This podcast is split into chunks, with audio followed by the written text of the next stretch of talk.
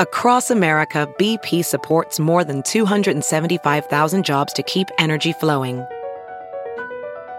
Jobs like updating turbines at one of our Indiana wind farms and producing more oil and gas with fewer operational emissions in the Gulf of Mexico.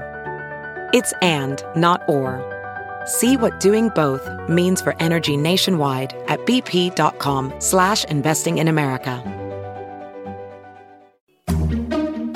You're listening to the Big Party Morning Show on Channel 941. Oh, yeah. All right. Hey, good morning to you. Not long ago, a few weeks ago, I think, we spoke with Thelma uh, with Dillon Brothers Harley Owner Group. All right. They have their winter charity going up, and she decided, well, they decided as a group they wanted to do it uh, for the diaper drive that we do every single year. Well, we Now's the time to get started. You put that Tis the email, season.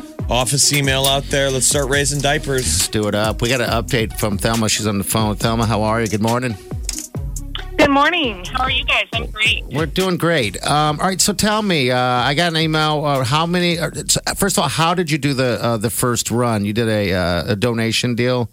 How did that go about? So, um, yeah, so I just had this wild idea, and um, Walmart was gracious enough to help us out with it. So we just um, brought our motorcycles and our bikers up here to the Gretna Walmart, and we passed out flyers telling people what we were doing. And we had no idea if it was going to work. I'm just like, hey, let's get the word out, right? Mm-hmm. And so people were so amazingly generous and so happy to respond to our request. I, I was blown away by the generosity of the surrounding communities of the Gretna Walmart and the Gretna Walmart themselves. They helped us out. They they you know piled diapers by the doors and made a big push for us. I mean, it was truly a community effort, and um, we collected over 300 bundles of diapers, equaling 22,600 diapers. That's in awesome. just- Oh, That's awesome. in So,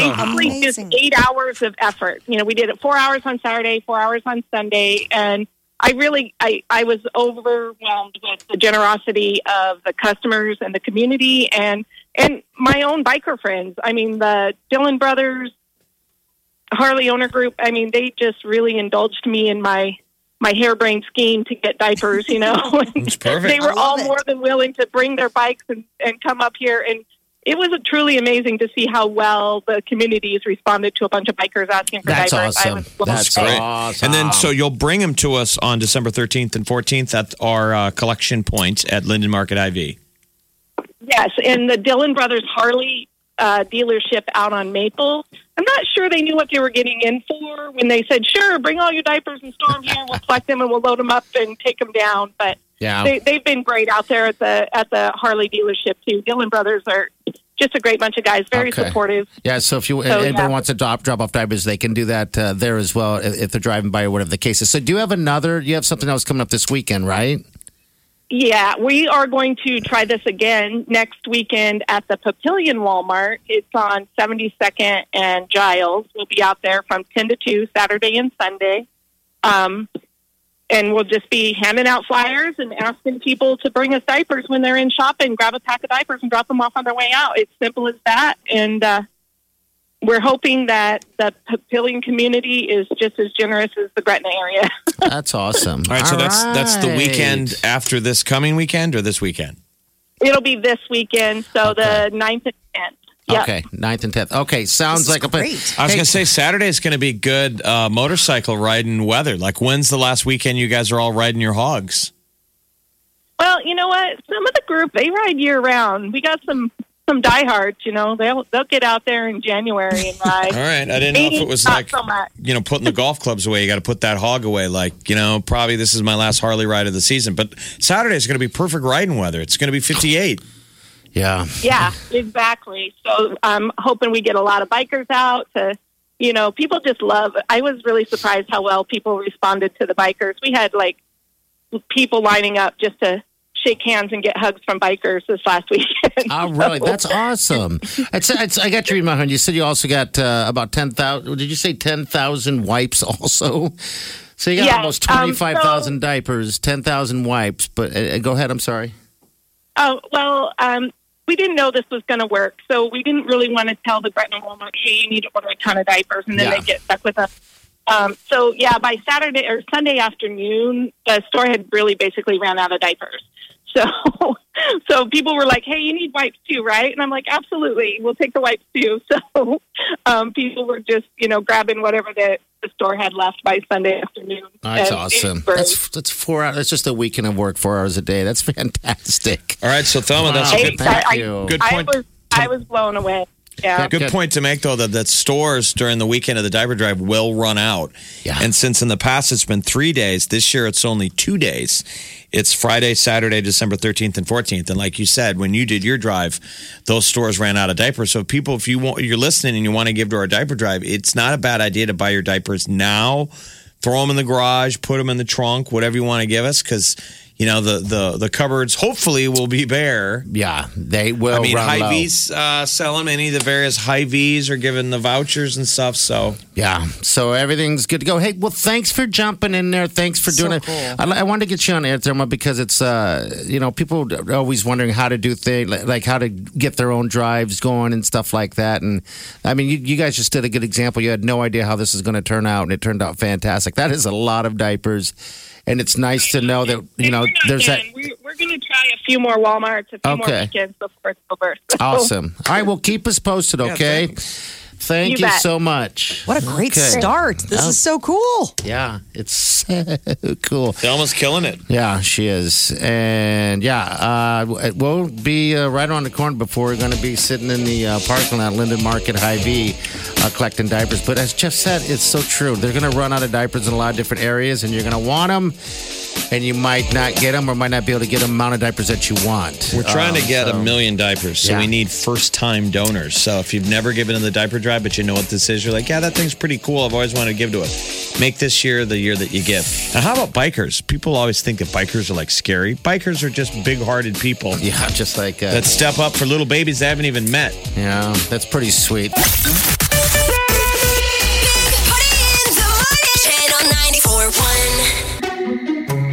You're listening to the Big Party Morning Show on Channel 94.1. All right, step right up. Hey, I see the boulder is back in the news. That's that boulder. What is that on 156 in Maple area? Yes. What is the West O deal? Maple Rock, it's famous because it has, you know, the moment an inanimate, inanimate object gets a social media page, it's famous. Oh, yeah. It took another car down. I can't believe how high up these cars, like this one that I saw. It, I mean, it is up there. Yeah, it's kind of like a ramp. They put a cur- they, they actually painted the curb I saw to try to bring awareness that this thing exists. But the guy explained it. He's like, "Look, when you're sitting there, you cannot even see anything because if you're sitting in a this was an SUV that got him on this one.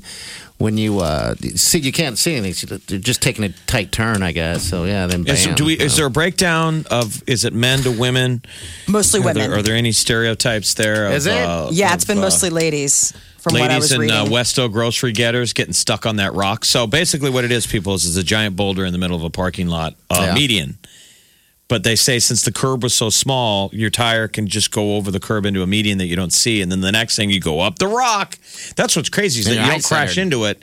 It's perfectly formed that you just your tire just roll, you just ride up it like you're What a- rock climbing, and the next thing your car is stuck on a rock, and people are le- uh, putting tributes, you know, like the side of the road, like It- it is pretty funny. it's been two days since the last West O Maple Rock incident, and people are just awkwardly stuck.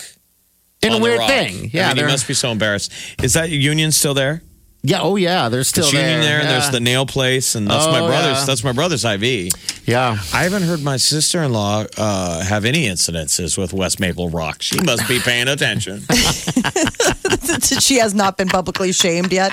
I mean, the No. picture that I see from 21 hours ago on Twitter, I don't even know how you get your car in that position. Like, I, I like looking at it, it makes absolutely no sense how that would have happened. I drive up it like a ramp, and then your tire goes off in it, and because it's the exact same picture, just a different car every single time. Do we need to make You like know. a rock sacrifice? Do we need to get like a geologist? Like Rock how, god. how do we soothe this beast. I think- so it stops taking soccer moms SUVs. I think I like it. I think I like it the way it is. Um, we should just have a count and see how, how many it can take.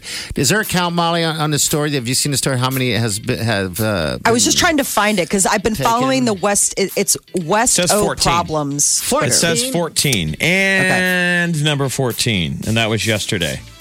So I don't know how many vehicles this rock must take before it's satiated, but it must stop. it craves I Land Rover oil. Maybe put big giant metal barriers or a sign there. Somebody I put don't eyes on it. I saw Yeah, that. Google googly eyes. eyes, was Googly that was eyes. cute. Just leave that Didn't stop there. anybody apparently. That but- rock is just chilling, man. He's doing his job, that's for sure. Um, so It shows yeah. up on Google Maps now. oh, does it? It's yeah. got its own little spot. Mm-hmm. That's pretty nice. the West Maple Omaha Rock, world famous West Omaha Rock. Are you guys bummed that this thing's more famous than we are? Yes, I am actually. I'm going to go do something to it. Hey, what's up, bud? What can we do for you? Hey, I think they should put a big rubber lobster on there. A lobster What on do you- top of a rock. Okay. That way, it's it's more noticeable, and then we can all walk around there and go rock lobster. Oh my lord! It's the B 52's just checked in. A rock lobster. Your car just got stuck. The Big Party Morning Show. On Channel 94.1. All right, we're out of here. We'll see you guys in the morning. Have a safe day. Do yourself good.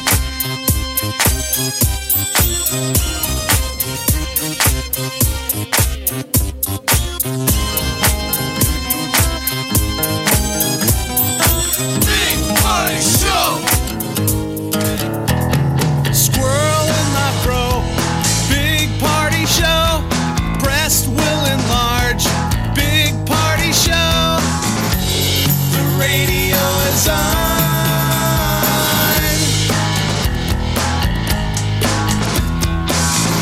While I'm sitting on the john. We believe in a naked America and man breasts. Please spread the peanut butter on your thighs so everyone will know.